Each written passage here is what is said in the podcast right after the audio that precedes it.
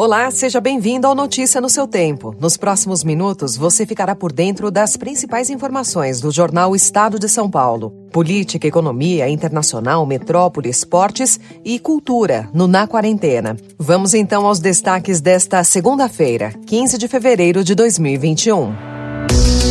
Estadão apresenta Notícia no seu tempo.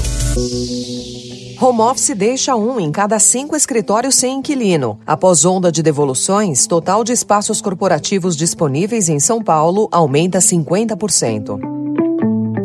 E nós estamos todos na mesma luta. É vacina em massa, auxílio emergencial o mais rápido possível e as reformas particularmente essa do marco fiscal. Após conversas entre ministros e os presidentes da Câmara e do Senado, o governo quer viabilizar o pagamento do novo auxílio emergencial em até três semanas. Para isso, é preciso aprovar o que o ministro da Economia, Paulo Guedes, chamou de um novo marco fiscal. Nós estamos preparando um novo decreto para que a gente endureça ainda mais nas medidas de distanciamento social Araraquara detecta a variante do coronavírus e limita a circulação de pessoas. É o primeiro lockdown do estado de São Paulo. The Senate judges that the respondent, Donald John Trump, former President of the United States, is not guilty as charged in the article of impeachment. Após se livrar do impeachment, Donald Trump enfrenta tentativas de levá-lo à prisão. Os 80 anos de Sérgio Mendes. Documentário contará a história do criador do groove brasileiro. À medida que o home office foi adotado pelas empresas em razão do novo coronavírus, uma pergunta se impôs no mundo corporativo em 2020: qual será o destino dos prédios de escritórios que abrigavam as empresas? Em economia, o Estadão confirma que nesse início de 2021 a resposta já parece estar clara. A onda de devoluções de escritórios começou e, segundo especialistas no setor imobiliário, deverá se agravar nesse ano. De acordo com a empresa americana especializada em imóveis corporativos, JLL, a taxa de disponibilidade de espaços em edifícios corporativos saltou 50% do primeiro para o último trimestre do ano passado. E nós estamos todos na mesma luta. É vacina em massa, auxílio emergencial o mais rápido possível e as reformas. Particularmente essa do marco fiscal, que garante que nós vamos enfrentar essa guerra sem comprometer as futuras gerações. Nós temos o senso e o compromisso de responsabilidade fiscal. Depois do consenso fechado entre os presidentes da Câmara, do Senado e ministros, o governo tentará aprovar a proposta que vai viabilizar o pagamento da nova rodada do auxílio emergencial em três semanas. Segundo o Estadão apurou, esse é o prazo com que a equipe econômica trabalha para a aprovação do que o ministro da Economia Paulo Guedes chama de novo marco fiscal, que seria composto pela inclusão na proposta de emenda constitucional do Pacto Federativo de uma cláusula de calamidade pública, uma espécie de PEC de orçamento de guerra, semelhante à aprovada no ano passado. O governo pretende economizar 500 milhões de reais em 2021 com o compartilhamento de imóveis entre órgãos públicos. No último ano, o Ministério da Economia mapeou os prédios alugados e próprios da administração pública e viu que é possível juntar diferentes órgãos em uma mesma estrutura. Com a pandemia colocando muitos servidores para trabalhar de casa, o movimento ganhou força e a ideia é que ministros e autarquias ocupem um mesmo local e dividam despesas como aluguel, água, energia elétrica, vigilância e manutenção predial.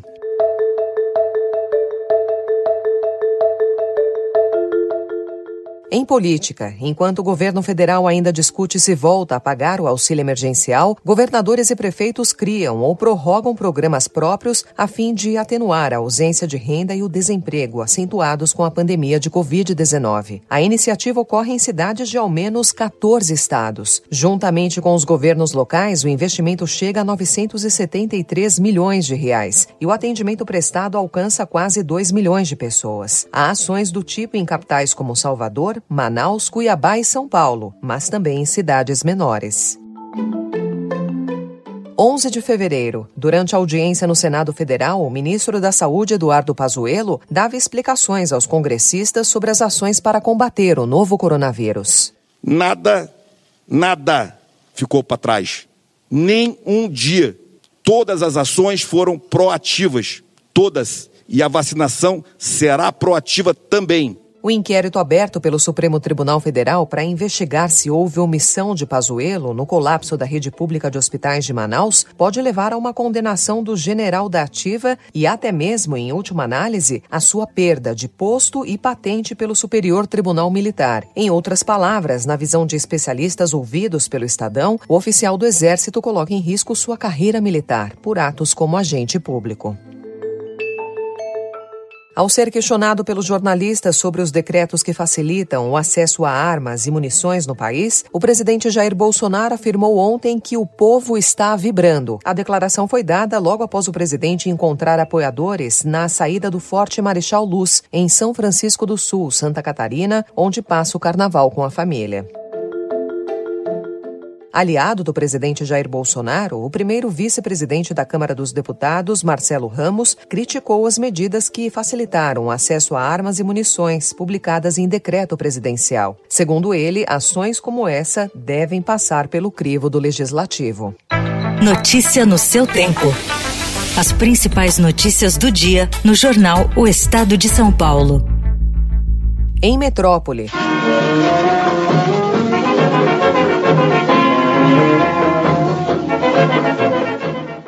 Depois de uma pandemia que matou milhares de brasileiros em poucos meses, o carnaval de 1919 foi intenso, eufórico e virou história, inspiração também para alguns dos principais autores nacionais. A folia que sucedeu a chegada da gripe espanhola é considerada por alguns como a maior da história do país. Entre adeptos e estudiosos, há muitos que acreditam que esse carnaval de 1919 somente poderá ser superado pelo primeiro pós-Covid.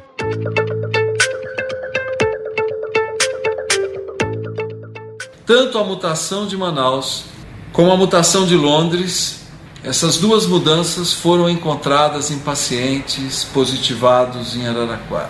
Nós estamos preparando um novo decreto para que a gente endureça ainda mais nas medidas de distanciamento social a Prefeitura de Araraquara decretou lockdown a partir de hoje na cidade, após o crescimento de casos de Covid-19 e de mortos, além da confirmação da circulação das variantes de Manaus e do Reino Unido. Os infratores estarão sujeitos a multas que variam de 120 reais a 6 mil reais. A medida não tem precedentes no estado de São Paulo. Araraquara atingiu 100% de ocupação de leitos de enfermaria e 96% em UTI.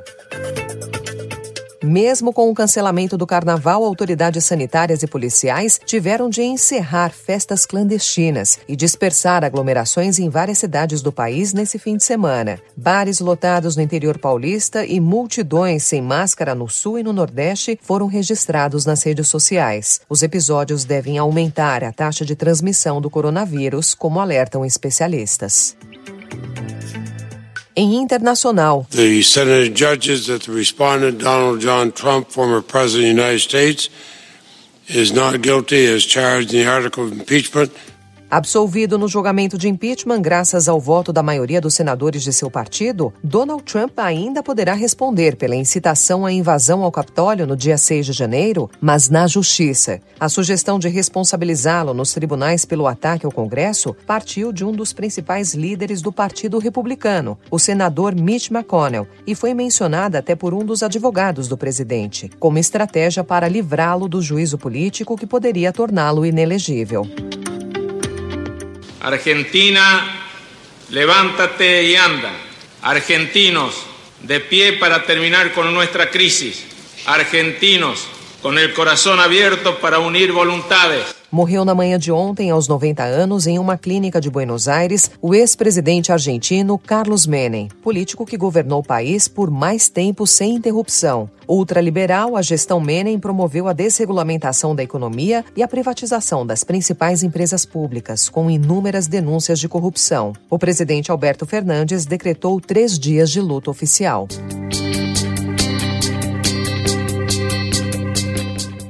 Ele já foi menino da Vila e do bando de loucos do Corinthians, mas foi no Bragantino que Claudinho se encontrou. Em esportes, destaque para o artilheiro do Brasileirão e eleito o melhor jogador da competição em janeiro. O meio-campista explodiu aos 24 anos e se tornou um dos principais atletas do país. Seu desempenho chama a atenção desde 2019, quando foi um dos destaques da campanha vitoriosa da equipe de Bragança na Série B. Mas foi nessa temporada que ele atingiu seu auge e despertou o interesse de clubes estrangeiros. Fala-se que seu contrato vale 10 milhões de euros, perto de 60 milhões de reais. Do futebol para o automobilismo.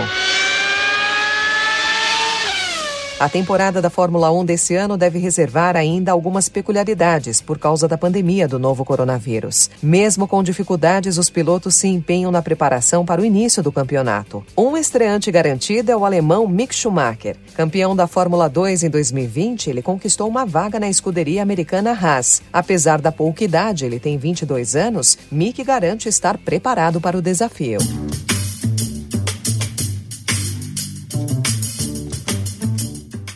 Ele é o músico criador da sonoridade que bateu nos norte-americanos como o groove brasileiro.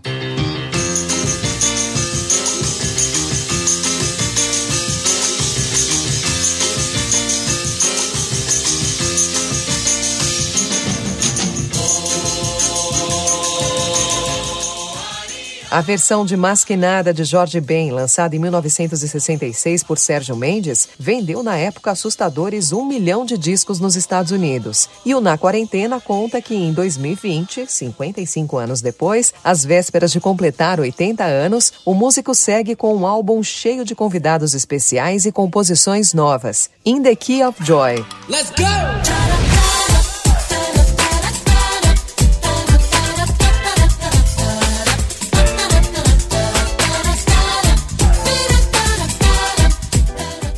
Mais que isso, Sérgio anunciou um documentário com o mesmo nome do disco, feito pelo diretor John Sheffield, autor de filmes sobre as vidas de Harry Nilsson, John Lennon e Joe Coltrane.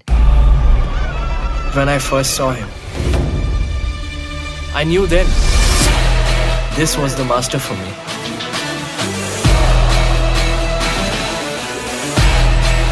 I want to be a driver for your son. Hey, how much? Hey, don't do that.